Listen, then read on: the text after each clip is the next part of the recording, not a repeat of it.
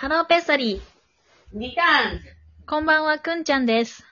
トッシーでちょっと、今回は、ソッシす。ーからの今回は、まあ、お悩みというか、なんか、ま、学んだというかっていう話をさせて、まあ、ちょっと私的には相当おも面白いけどね、話だったんですけど、なんだろうえ、っ、と、まあ、友達ね、友達がいて、友達ま。あ、なんかこう、会社のこう、えっ、と、なんていうかな、プロジェクトを一緒にやってるチームが5人ぐらいいる、うん。LINE グループがあって、まあ、その中に、えっ、と、もう新入、えっ、と、まだ入社して4年目ぐらい。うんうん。私の友達は私と同い年だから、まあまあ十何年とかでね。で、えっ、と、まだ会社やって4年目ぐらいなんだけど、まあ東大卒で、まあうんものすごいプライド高い女の子。うん。で、そこの会社もすごい一流企業。うんうん。誰も知ってる一流企業。エリート。そう。だからまあ簡単に言うと挫折を知らなさそうじゃん。そんなことはわかんないよ。挫折してるかもしれないけど、うんまあ、まあ、旗から見たらねりさ、すごい華やかじゃない？うんうん。日本的に言うと。んで、まあ、この女の子が、まあ、いわゆる自分が正しいってことを、もうとにかく主張したいタイプのう女の子。んうん。で、こういう子が、まあ、こういうチームに一人でもいると、ほんとチームってぐちゃぐちゃになるなって話なんだけど、まあ、なんかこの子と、まあ、私の友達、男友達うん。が、えっ、と、まあ、佐藤くんとしようか、佐藤くん。うん。まあ、佐藤くんは全然関係なくて、佐藤くんから聞いた話なんだけど、うんまあ、そこには、えっ、と、まあ、佐藤くんよりさらに先輩。うん。まあ、40歳ぐらいかなの先輩がいて、うん。先輩とあと4、もうちょっと42、3ぐらいの先輩もいて、うん。で、この42、3ぐらいの先輩と40歳ぐらいの先輩は二人とも嫌われ者なの。結構嫌なやつで、結構嫌われてはいるのね。え、どういうこと？で、この40歳の先輩とうん、この東大卒の女の子が、うんそう、LINE グループ内で喧嘩し始めたって。でも怖い内容としては言った言わないだけなの。おう要は40歳、あのと、この東大の女の子は私はそれ聞いてない、私の仕事じゃないと思ってたみたいうんうんで、40歳の男の人は、いや、お前の仕事だって俺は言ったよ、みたいな言った言わない。うんうんで、その仕事ができてなかった、みたいな話だったのね。で、その LINE グループで揉めるっていうのすごいじゃん。まずそのさ、40歳の男性に向かって、まあ、まだ入社4年目の子がさ、いくら40、まあ、その40の人は彼女性言ってないと思ったとしても、そう、みんなが見てる前でババンバンやり合うって、それもすごいじゃん、まずすでに。すごい。怖い。でえっ、と、なんか変な雰囲気になってます。で、この40の男の人が、裏でこっそりこの東大の女の子に LINE したわけ。とうんうん。で、なんかもうすんごい長い 10, 10センチぐらいある LINE を送って、まあそこには、えっ、と、なんだろう。まあ要はすごい眺めようとしてた。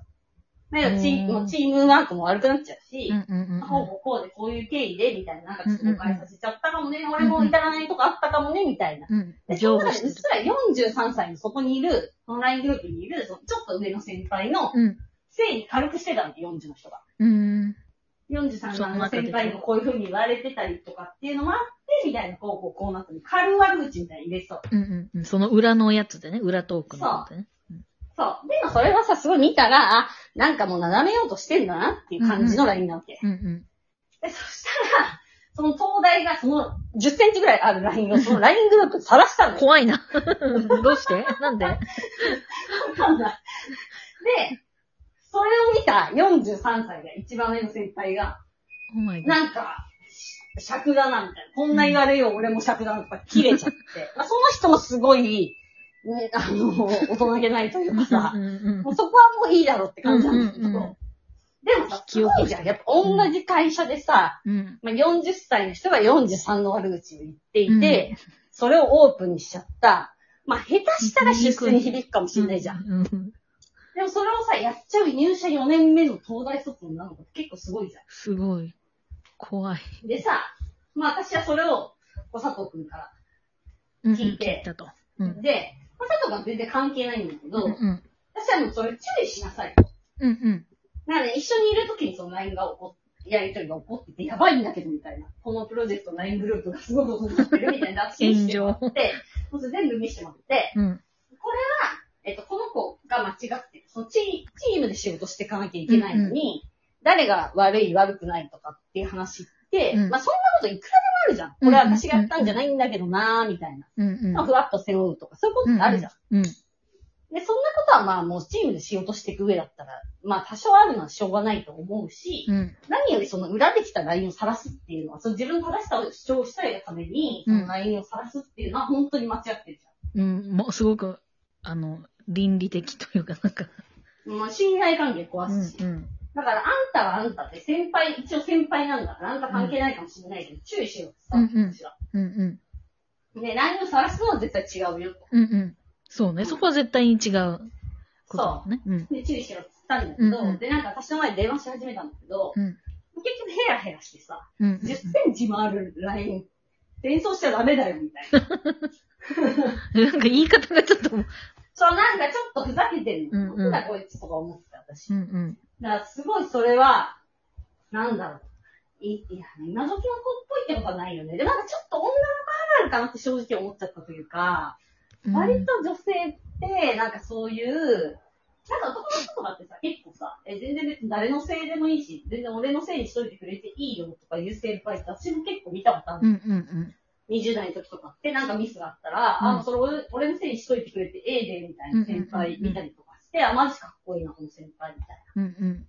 なのとかも見たことあって、なんかやっぱ、女なんだろうな。まあごめんね。でもそんなことないかな。女の人、男の人ってわけじゃないかもしんないけど、なんか自分の正しさを、とにかく主張したいがために、うんうん。誰かで構わず傷つけちゃうって人が、もうチームに一人でもいると終わりだねっていうじ地獄。うんストレスが倍、何倍にも膨れ上がって。いや、あれはすごいなと思ったね。そんな人いる、いるんだね。でもまあ、正直やっぱプライド高いんだろうなってすごい思ったしう、ん。なんかやっぱ自分が間違ってることを絶対認められないんじゃない？うん。で、なんかさ、その、まあ、くんちゃんとか、まあ、私とかってさ、まあ、割とアウトローじゃん。その、なんつうの？えっと、はい中高はさ、まあ、くんちゃん小学校からだけどさ、まあ、うんいわゆる名門ってかお嬢様学校って言われてるようなとこ出ててさ、うん。まあまあ別に、なんつうの。割と、その学校内ではいたんじゃん。はい。私とくんちゃんって。別に、あの、挫折したつもりはないけど、問題児。まあなんかその、いわゆるじゃあ、慶応入って忘れ入って、みたいな。いい会社入って、みたいなルートではないじゃん。全く違う、私は。そうそうそうそう。でもなんかそれが良かったなって思うというか、良かったなと思うというか、別にそういうルートを歩んだって、うん。そんなプライド高くない人もいくらでもいるとは思うんだけど、うん。なんかやっぱ挫折を知らないとこういうことになっちゃうんだな。ちょっとした自分の、まあ、間違いとかも認められないというか、うん。うん。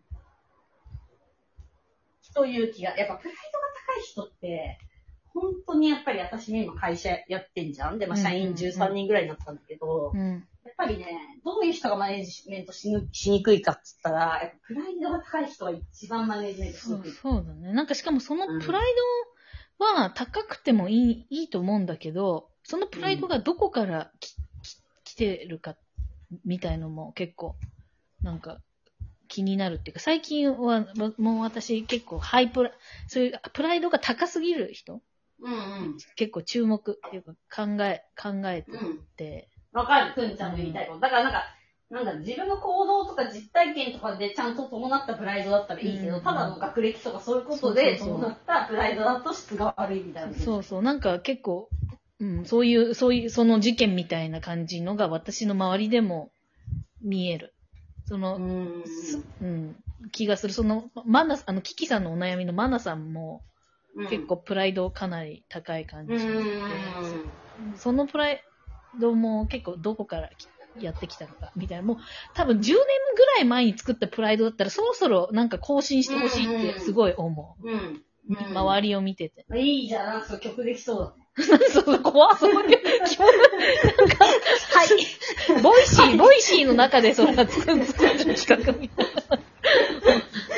変な MC。いや、でもほん、そうだね。わかるわかる。でもこれは本当仕事以外にでも言えることだと思う。なんあ、か、そうだと思う、そうだと思う、うんそうだと思う。うん。でもなんかね、私はそういうどっかで気づいた。私もプライド高かったと思うんだけど、20代とかって。うん。あしの、負けてるの方が、なうんなんつうの、抜けてるキャラの方が、楽ちんだなってことに気づいたんだよね。そうだね。自由。